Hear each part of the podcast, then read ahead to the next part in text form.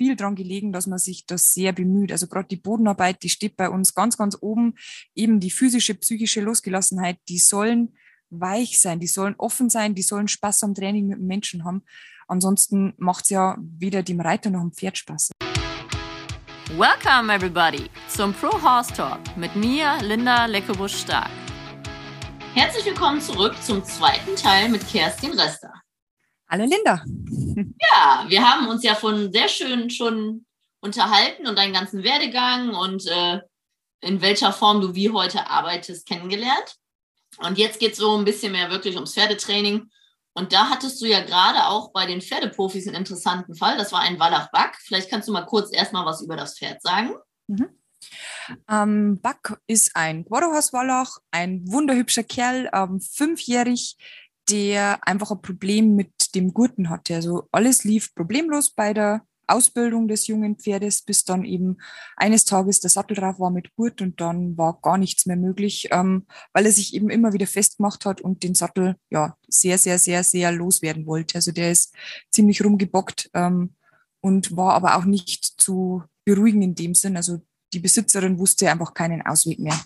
Okay, das heißt, sie sind gar nicht zum Anreiten gekommen, sondern sind dann ab des Punktes des Sattelns gescheitert, wenn man das so möchte. Genau. Würde ich jetzt so als auf Anhieb gleich sagen, Kissing Spine ist ein Rückenproblem. Alles durchgecheckt, ähm, war kein Befund. Also der hatte wohl als Fohlen schon einen Unfall, das hat aber das Knie betroffen. Ähm, wir haben natürlich immer den, bei uns jetzt den Dr. Markus Aschenbrenner, der die Pferde für uns mitbetreut, osteopathisch. Ähm, also zu Hause ist er durchgecheckt worden, gerade für die Pferdeprofis ähm, haben wir sehr großen Wert darauf gelegt, dass wenn solche Problematiken mit Bocken sind, dass man erstmal eben durchcheckt, sind die wirklich gesund, weil ja, Kissing Spines kriegt man schon auch wieder hin, dass die ähm, reitbar werden, aber halt mit ja, einem Riesenaufwand und ähm, muskulär, das ist ja dann nicht ein Problem in dem mit der Psyche, sage ich jetzt mal, sondern das ist halt ein Problem, auf das man gegenwirken muss mit dem entsprechenden Training. Ähm, und beim Back war es tatsächlich, also alles gut. Der hat auch ähm, Muskulatur recht gut aufgebaut. Ähm, ja, also auf jeden Fall war alles abgeklärt, dass er gesund ist. Ich sage immer, wenn ein Pferd sich so massiv entzieht, hat es wahrscheinlich schlechte Erfahrungen, mhm. die aber oft ausgelöst werden können durch falscher Sattel, falscher Reiter, Zähne, das muss man einfach alles abklären. Ne? Wie genau. sieht das aus? Dann kommt Pferd zu euch, dann guckt ihr euch das an, ihr bekommt Videos. Und wie verfahrt ihr dann ganz konkret? Also wir haben jetzt die Gesundheit abgecheckt und dann fangt ihr wahrscheinlich am Boden an, oder? Genau. Grundsätzlich ist erst einmal ja so ein bisschen Eingewöhnungszeit, kennenlernen. Ich will sehen, wie, wie laufen die denn an der Hand, wie laufen die frei. Vor allem jetzt auch beim Back ohne Sattel ist er da irgendwie fest. Ähm, generell war es bei ihm schon so, dass er die Muskulatur gerne festgehalten hat, dem Kopf oben hatte, den, den Unterhals angespannt, den Rücken weggedrückt. Also da war es dann erstmal egal, ob mit oder ohne Sattel. Ähm, also das war schon auffällig und ja, wir nennen das halt einfach die psychische und physische Losgelassenheit der Arbeiten. Das ist eigentlich unser erster Step, dass die wirklich verstehen, sie können loslassen, sie müssen sich nicht festhalten. Und gerade bei den Pferden, die Schwierigkeiten haben, kann das schon mal eine Zeit dauern, bis die einfach sagen, okay, ich stelle mich auf den Trainer ein. Beim Back war es jetzt nicht der Fall, aber wir haben immer wieder Pferde, die halt schon bei vier, fünf Trainern waren und dann natürlich auch eine vorgefertigte Meinung haben. Also die kann es vielleicht ganz gut erklären, du stehst vor einer verputzten Wand und findest aber keinen, keinen Anhaltspunkt, da irgendwie reinzukommen. Und das ist ähm, so der erste Step, dass wir eben versuchen, den Pferden klarzumachen, dass wir mit ihnen zusammenarbeiten wollen, dass sie, ich nenne sie mal aufmachen, also dass die einfach aufmachen, aufbrechen und sagen, hey, cool, ähm, zeig mir bitte was, ich will mein Verhalten ändern, ich will mit dir zusammenarbeiten, bitte hilf mir über den Schritt hinaus. Ähm, das ist eigentlich so der Punkt, den man sucht, dass man die reparieren kann. Also dass die einfach wieder aufmachen und sagen, ja, ich will mich korrigieren lassen, weil wenn das Pferd nicht mitmacht, hast ja eigentlich schon äh, Schwierigkeiten. Dann könnte man die, wenn man es jetzt grob ausdrückt, natürlich brechen, aber das ist halt keine zuverlässige Basis. Wir wollen, dass die Pferde wirklich Respekt und Vertrauen wieder gewinnen und eben mitarbeiten wollen. Ja, ich sage immer, eine Kommunikationsebene finden und der Vertrauenslehrer genau. werden. Ne? Also mhm. Wie du schon sagst, Respekt und Vertrauen liegt ja nah beieinander. Also man sieht ja auch im Breitensport, dass manche Pferde haben überhaupt keinen Respekt und machen, was sie mhm. wollen. Und manche Pferde haben überhaupt kein Vertrauen und nur Angst. Und mhm. gerade wenn die Angst haben, lernen die ja auch nicht. Das ist immer, ich sage immer aus Spaß, wenn das Kind die Matheaufgabe, die nicht versteht und du gibst ihm eine mhm. Backpfeife, hat er sie immer noch nicht verstanden. Ne? Also genau. da erstmal den Zugang zu bekommen, dass das Pferd mhm. sich öffnet und mitarbeitet. Ne? Ja, und Respekt soll halt auch nicht böse sein. Ich meine, du weißt das, es ist halt einfach eine klare Regel, die man setzt. Ob das jetzt ähm, ein Bühnen ist, dass die Pferde einfach respektvoll mit uns von A nach B gehen, da, da beginnt es ja in der Regel schon, dass die einen nicht rumschubsen, dass sich die anbinden lassen, satteln lassen, putzen lassen, was auch immer, ohne dass man eben weggeschoben wird, die Hufe aufheben. Das war jetzt beim Back kein Problem, bis auf Satteln, aber sonst war der sehr, sehr lieb im Umgang. Ist halt immer wieder fest geworden von der Muskulatur, hat sich festgehalten ähm, war eben, wie schon gesagt, in osteopathischer Behandlung. Wir haben den getreidefrei ernährt, hat aber auch einen, ähm, ich glaube sogar sieben Panel-Test gehabt. Ähm, also da war jetzt auch nicht ein, ein Marker war, aber das, also nicht PSSM, so dass man, ich weiß gar nicht mehr, welches das war, aber so, dass man eben nicht darauf schließen kann, dass das ähm, ja im Zusammenhang hängt. Also da sind wir immer sehr genau, dass man das einfach alles durchprüft. Hm. Was ist denn der Bernd hat mir mal irgendwie gesagt, ich war ja bei euch und habe eine Tour bekommen, was total super war und super interessant. Dass, er hat irgendwie gesagt, wenn die Pferde nicht ins Halfter steigen, dann geht die Arbeit schon gar nicht los. Also ihr habt ja ein bisschen so eine besondere Art, wie ein Pferd aufhalftert. Wollt ihr das einmal kurz erklären? Genau, wenn wir die rausbringen, also bei uns ist auch so, in der Regel bringen Bernd und ich die Pferde raus oder wir haben noch ähm, Mitarbeiter, die wir halt dann entsprechend geschult haben, weil wir da wirklich sehr pingelig sind. Die Halfter werden immer oben geöffnet und die Pferde tauchen ins Halfter. Also man geht, wenn es ein großes Pferd ist, über ein Wideres drüber, kommt mit dem Arm nach vorne und dann soll eben schon gar kein Druck entstehen, sondern mein Pferd soll weich werden, den Hals lang machen, sich in meine Richtung biegen und ins Halfter tauchen. Und ja, bei den Jungen, die es noch nicht gelernt haben oder problematischen, dauert das halt ein paar Wiederholungen und vielleicht dauert es dann auch mal drei, vier Minuten, bis wir das Pferd aufgehalftet haben. Aber das ist für uns der Grundstein. Weil wenn man das jeden Tag macht und wir bringen die ja raus und wieder rein, das heißt, ich habe es ja dann schon viermal als Halfter in der Hand. Also ich, ich halfter den in der Box auf, halfter den am Paddock oder auf der Wiese wieder ab und das gleiche dann wieder zurück.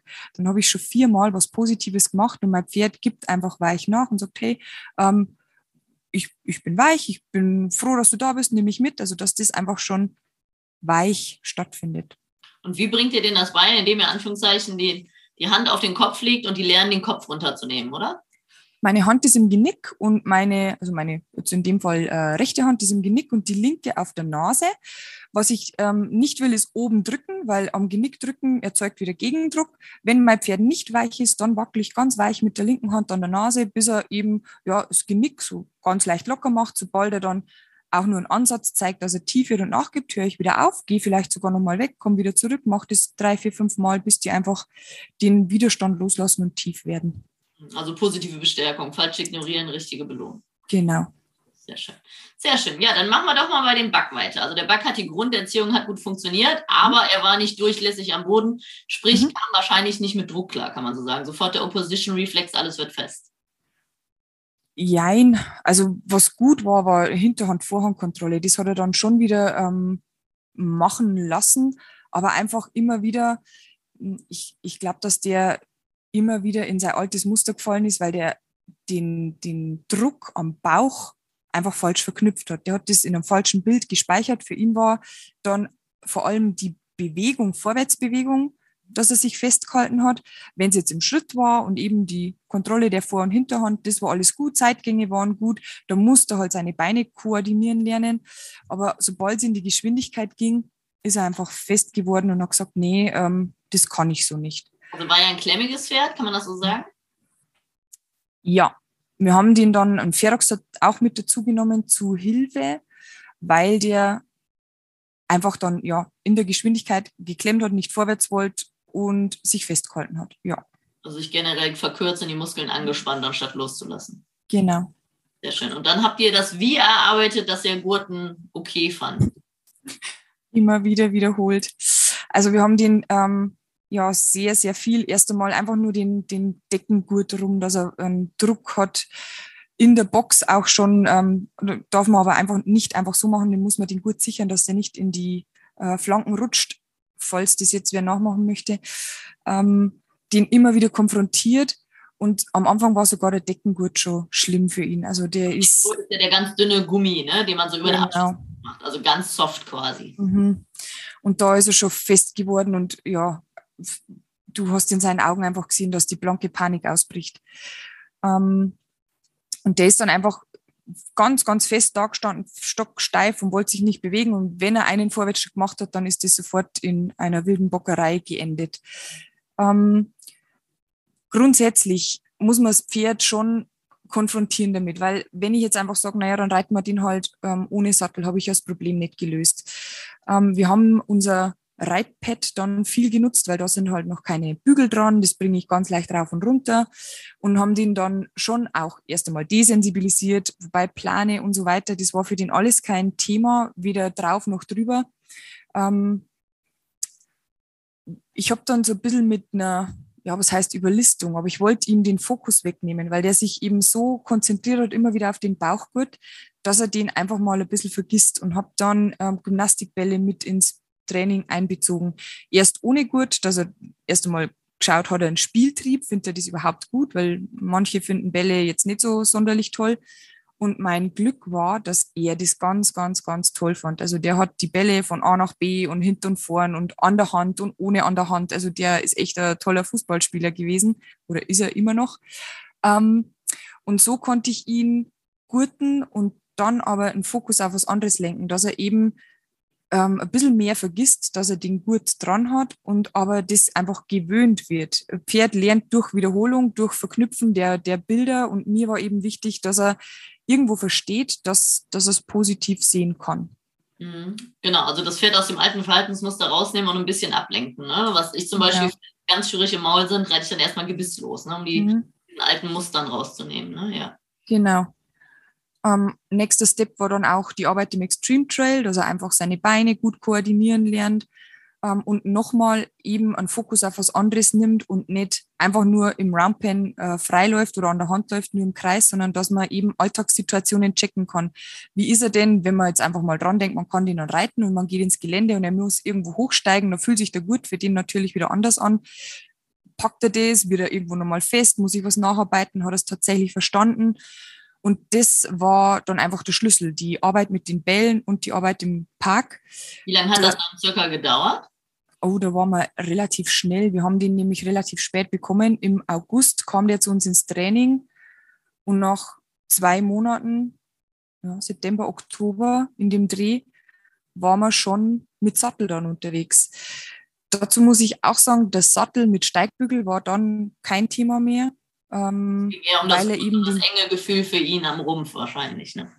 Genau, genau. Zum Beispiel, es gibt ja viele, die dann Plastiktanks machen und so weiter und so fort. Ähm, das haben wir bei dem komplett weggelassen, weil es aus unserer Sicht gar nicht nötig war.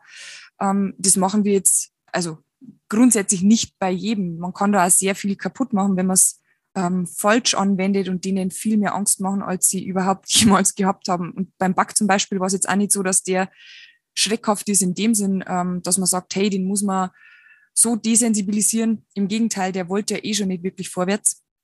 Ähm, das haben wir bei dem zum Beispiel komplett eben weggelassen.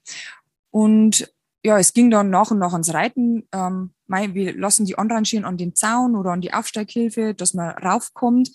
Bin ja die ersten Ritte mit Bareback-Pad, weil ich das Gefühl habe, ich komme schneller runter. Grundsätzlich, wenn ein Pferd zu uns in, in den Beritt kommt, reiten wir die meistens erstmal ohne Sattel am Knotenhalfter, ein bisschen von A nach B, Schritt Trab, wenn es sich ergibt, auch galoppieren.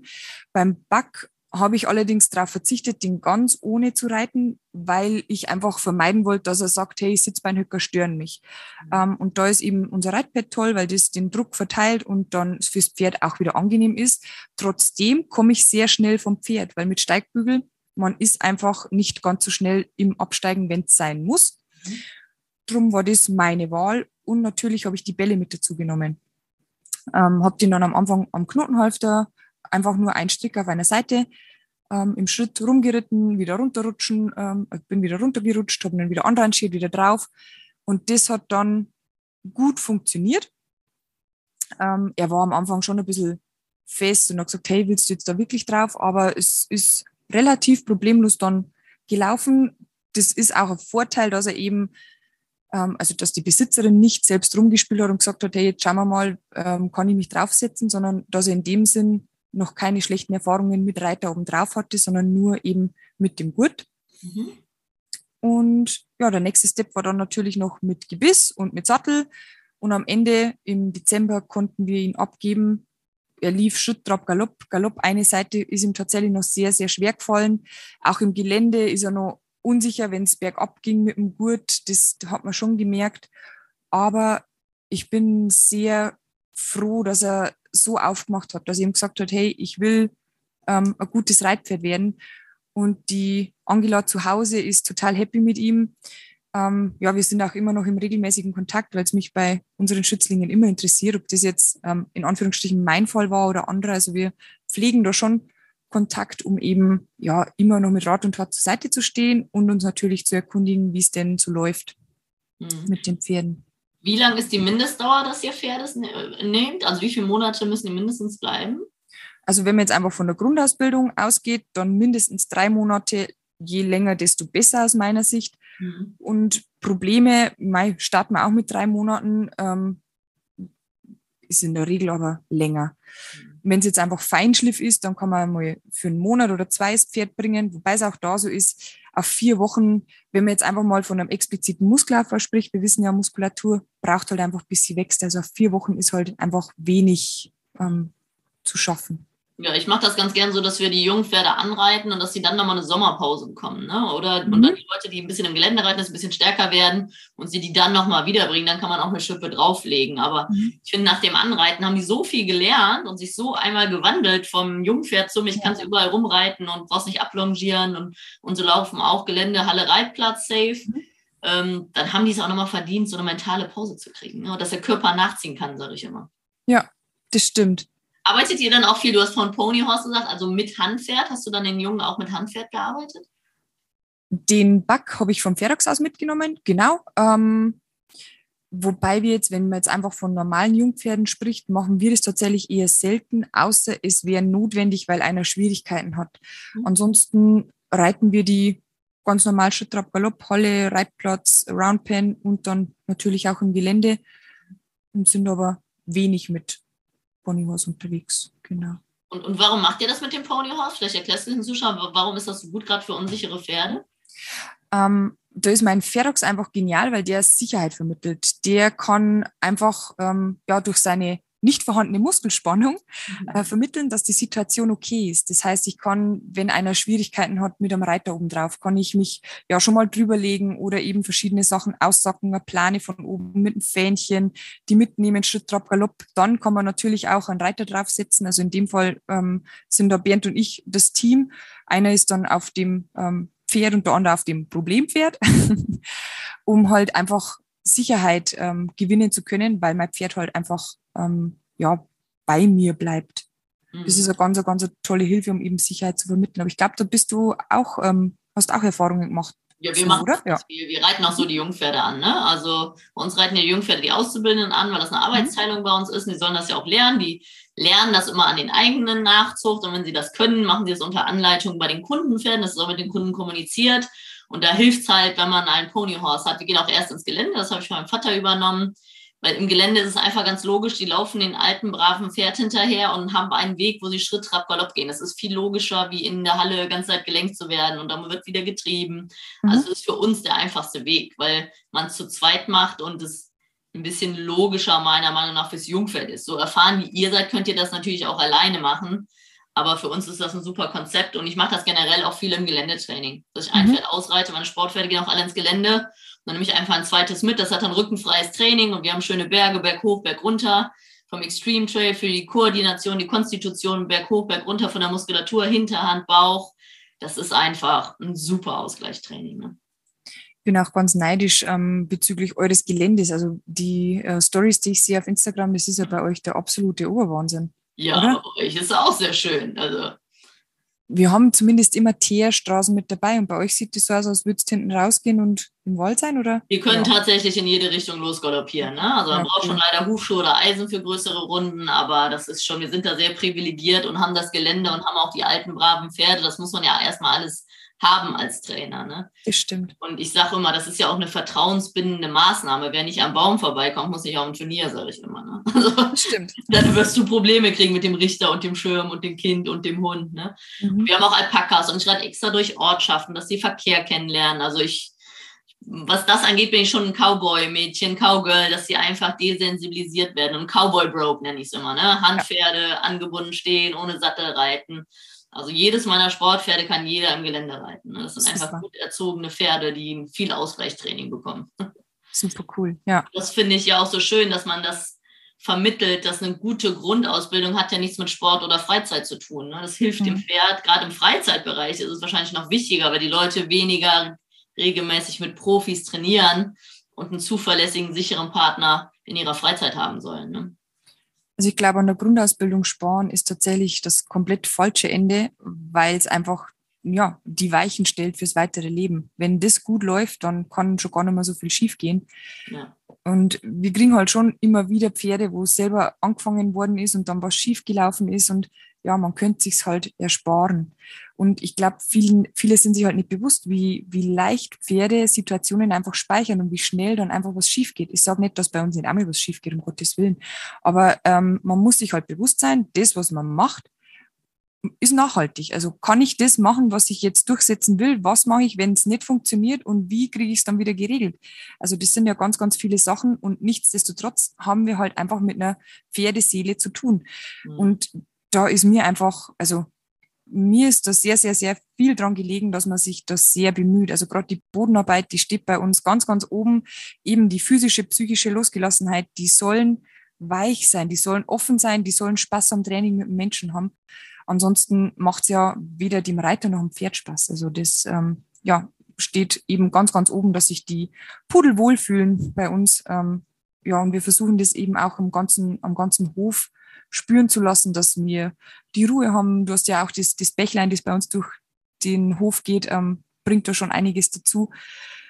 Ähm, ja, dass sich einfach eben die Problematischen wohlfühlen, dass die vom Stresslevel runterkommen, die Jungen gar nicht erst in den Stress geraten, sondern ja, es soll jetzt nicht nach Wattebau schwenken klingen, um Gottes Willen, aber halt einfach ähm, sich bewusst sein, dass wir mit Lebewesen zu tun haben und wir dafür verantwortlich sind. Genau, und es ist unser Job, den Pferden das zu erklären, weil sie tun alles für uns. Wir schicken sie in wackelige, geschlossene Räume, sprich Anhänger. Also ich finde es bewundernswert, wie viel Pferde mit sich machen lassen, auch im Negativen leider. Also wenn mhm. Pferde schreien oder schluchzen würden, hätten wir da schon eine andere Sache. Und es ist einfach von jedem die Verantwortung, sich darum zu kümmern, dass es dem Pferd gut geht. Und dem Pferd geht es gut, wenn es dich versteht und wenn es das körperlich leisten kann und es versteht. Das hängt ja beides zusammen. Ne? Also ein Pferd, was was versteht, aber körperlich nicht leisten kann, ist überfordert. Ein Pferd, was nichts versteht, ist dann auch überfordert. Also genau. viele überfordern ihre Pferde, auch gerade im Breitensport, finde ich, weil die so viel in der Grauzone unterwegs sind. Das Pferd weiß nicht, wo es dran mhm. ist. Es wird die ganze Zeit geschimpft, es wird die ganze Zeit gemeckert, es wird die ganze Zeit ein bisschen am Zügel gezogen. Also ähm, dass die irgendwann mal sagen, hör auf mit der Scheiße, habe ich vollkommen Verständnis für. Also, dass ja. die irgendwann mal sagen, jetzt ist mal Schluss hier. Ich habe keinen Bock, die ganze Zeit äh, nicht zu verstehen und Druck und Stress zu bekommen. Das ist auch ganz legitim. Ne? Also es ist halt wirklich ein zeitintensiv und auch kostenintensives Hobby. Mhm. Und viele sparen dann 5000 Euro und kaufen sich ein Jungpferd aber wenn du gegenrechnest, was du in Ausbildung reinstecken musst, hilft es, 5.000 bis 10.000 Euro einfach draufzulegen und sich ein Pferd zu kaufen, wo es schon mal grob funktioniert. Gerade wenn ich, it takes two for dancing, ne? wenn einer erfahren ist und einer unerfahren ist, ist es einfacher, wie wenn zwei unerfahren sind. Ne? Das stimmt.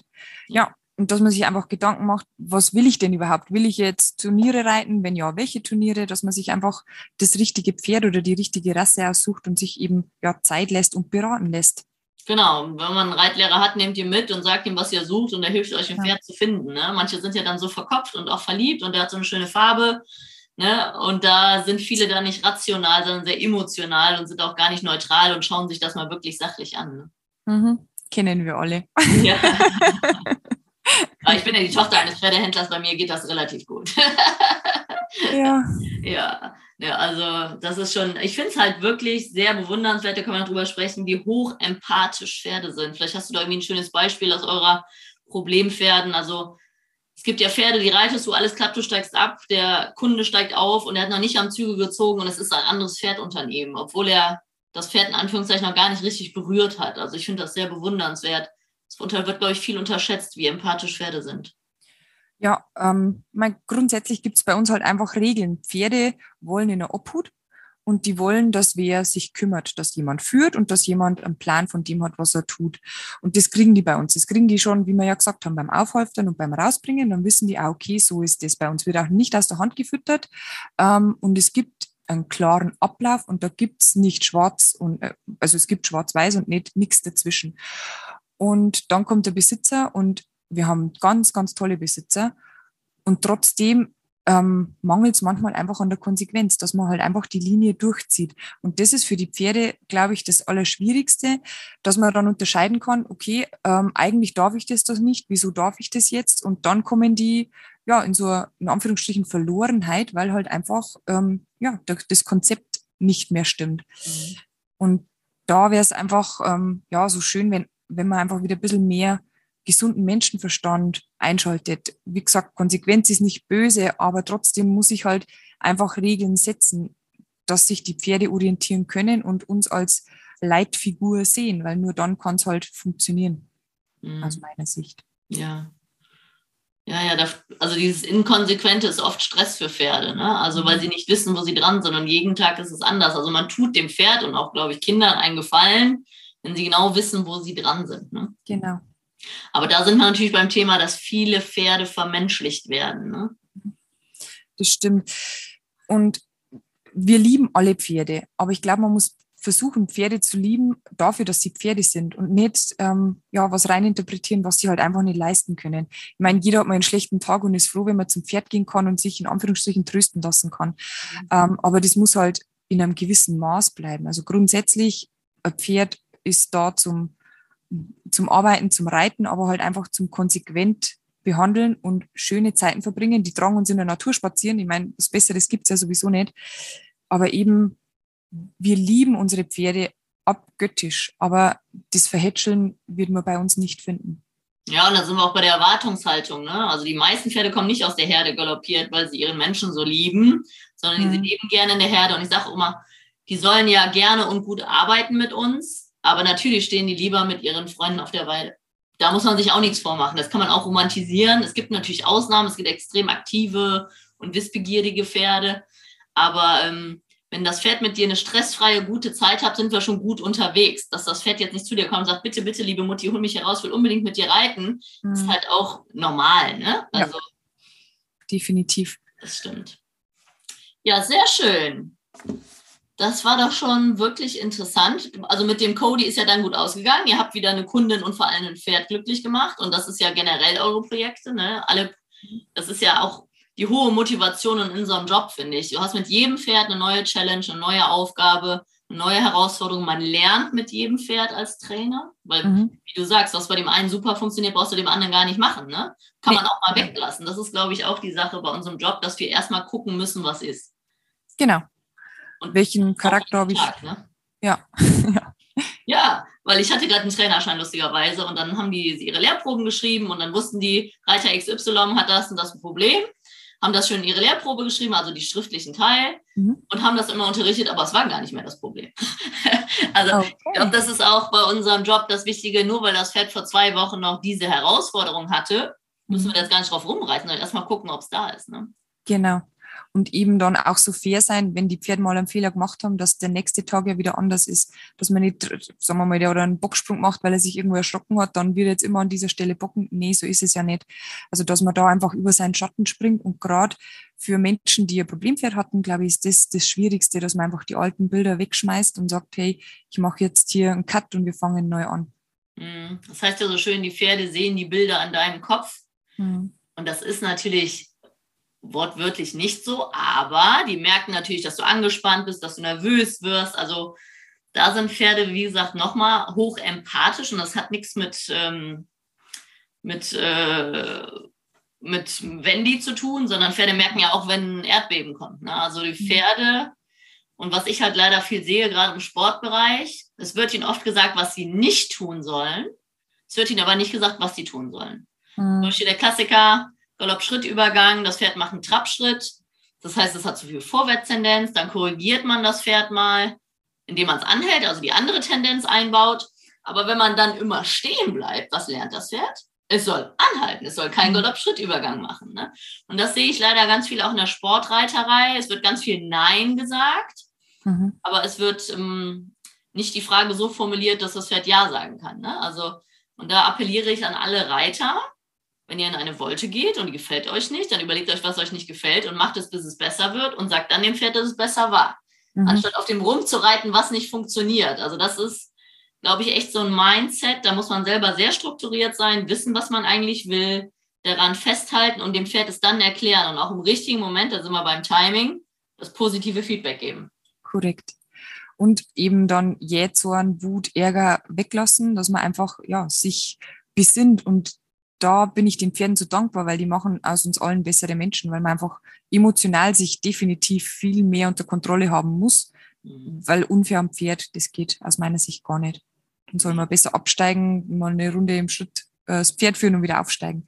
Mhm, das stimmt. Also das hatte ich auch eine Mann und ich höre auch selber viel Podcast gehört, dass man einfach, wenn man schon gestresst von der Arbeit kommt, vielleicht erstmal am Auto eine Sekunde sitzen bleibt, mal tief durchatmet und auch einfach mal, auch als Turnierreiter, als Freitag, das ist ja egal, auch mal gucken, was alles funktioniert. Ne? Also wir als Sportreiter, wir reiten eine Aufgabe einhändig mit Zuschauern, wir haben zwei Minuten, das sind irgendwie 20, 15 Übergänge und Linienführungen und dann regt man sich über den einen Übergang auf, der nicht geklappt hat. Ne? Also, und jetzt hatte ich es gerade auch am Turnier, dass man wir waren, war gerade die Reitermeisterschaft, wir waren sehr erfolgreich als ganzes Team. Ich bin auch immer sehr stolz auf meine Mädels, sie reiten alle sehr gut, aber sie reiten, Punkt eins, auch unter Sportbedingungen.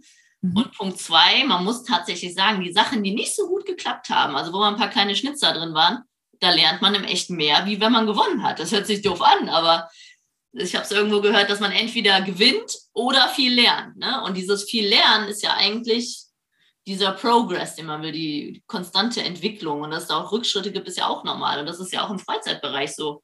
Es geht darum, dass man sich entwickelt und dass das alles ein bisschen besser wird. Genau, das stimmt. Und zwar jeden Tag und man darf nicht verzweifeln, wenn es mal nicht klappt. Genau, weil wir einen schlechten Tag haben, das Pferd einen schlechten Tag hat, weil vielleicht das Pferd ein bisschen crazy ist, weil es kalt und nass ist, man einfach mal longieren sollte oder mhm. nicht gegen Kräfte ankämpfen. Ja, sehr schön. Ich merke, wir sind auf einer Welle. Das bin ich ja auch mit Bernd. Das macht mir total Spaß. Deswegen macht mir das Format so Spaß. Und da wirst du bestimmt auch noch sehr viel Spaß bei deinem Ranch Talk haben. Ja, genau. Ich werde sehr gern vorbeikommen irgendwann. Ja, sehr, sehr gern. Ja, jetzt kommen wir zu den großen Abschlussfragen. Was war denn, was wollte die kleine Kerstin immer werden? Tänzerin. Ich war dann sogar mal kurz im Ballett, aber mein Talent wurde nicht erkannt. okay. Dann äh, die nächste, wenn du ein Pferd wärst, wie würdest du gern leben? Ähm, in einer kleinen Herde, in einem Offenstall, aber mit regelmäßiger Betreuung, also schon mit Arbeit, dass man nicht unterfordert ist, ähm, aber auch nicht überfordert, sondern eben regelmäßig gearbeitet wird.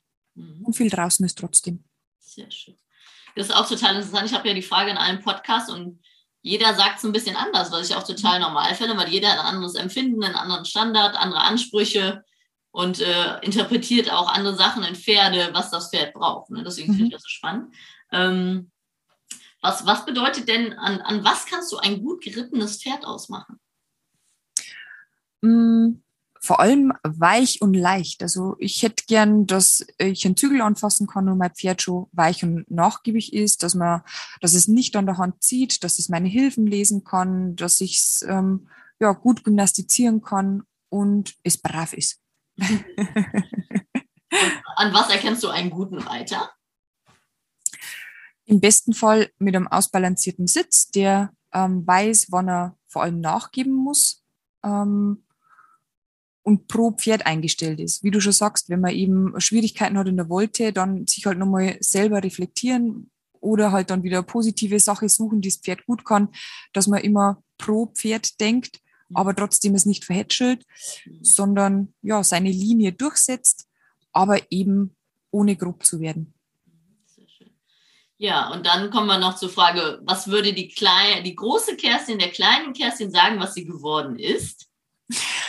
Ähm, der Leo wird sagen, die coolste Tanti. Ähm, ich bin ähm, ja unglaublich glücklich, dass ich das sein darf. Ich finde auch jeder, der mit Pferden seinen Lebensunterhalt verdienen darf, hat ein privilegiertes Leben. Nichtsdestotrotz ist es harte Arbeit, aber ich möchte mit keinem in der Welt tauschen. Ich will das so und ich ähm, ja, bin froh, dass es so ist und ich glaube, die kleine Kerstin ist auch froh, dass wir nicht tanzend durch die Gegend hopsen. ich glaube, Tänzer haben nicht ein viel einfacheres Leben. Das stimmt. Ja, und du bist ja noch, du bist Mitte 30, oder? 33, ja. Ja, du bist ja in Anführungszeichen trainertechnisch noch jung. Ne? Das ist mhm. ja das Schöne bei unserem Job, dass wir es noch sehr, ich bin jetzt nicht mehr jung, ich bin aber auch noch nicht alt, ich bin jetzt 38, ich bin die Mitte. aber ich finde das so schön, dass wir noch viel, viel besser werden. Also ich finde es total cool, weil wir in Anführungszeichen die Hälfte, wenn überhaupt, haben von dem, was wir irgendwann mal wissen werden. Ja. Ich bin auch cool. gespannt auf alles, was noch kommt. Sehr schön. Und dann meine große, große Abschlussfrage. Was bedeutet für dich Horsemanship? Horsemanship ist für mich keine Trainingsweise, sondern eine Lebenseinstellung. Und das beginnt bei uns bei den Seven Ps, also Proper Prior Preparation Prevents Piss Poor Performance. Und unser, unser, großer, unser großes Credo ist natürlich auch noch Follow the Feel, also ein Gefühl, das einem Gefühl folgt. Wie ich schon erklärt habe, dass das Pferd aufmacht, dass es mit uns zusammenarbeiten will und eben eine positive Zeit mit uns verbringen kann. Im besten Fall natürlich, ähm, ja, und gesund mit uns alt wird. Also, dass man immer pro Pferd denkt, nichtsdestotrotz klare Regeln setzt, dass sich das Pferd orientieren kann und mit uns ein Team ist. Sehr schön, ja, perfekte Abschlussworte. Vielen Dank, liebe Kerstin. Ich danke dir.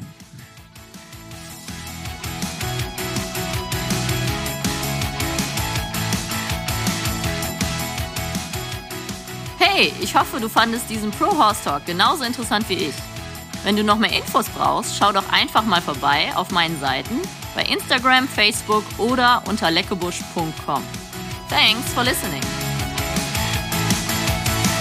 Pro Horse Talk.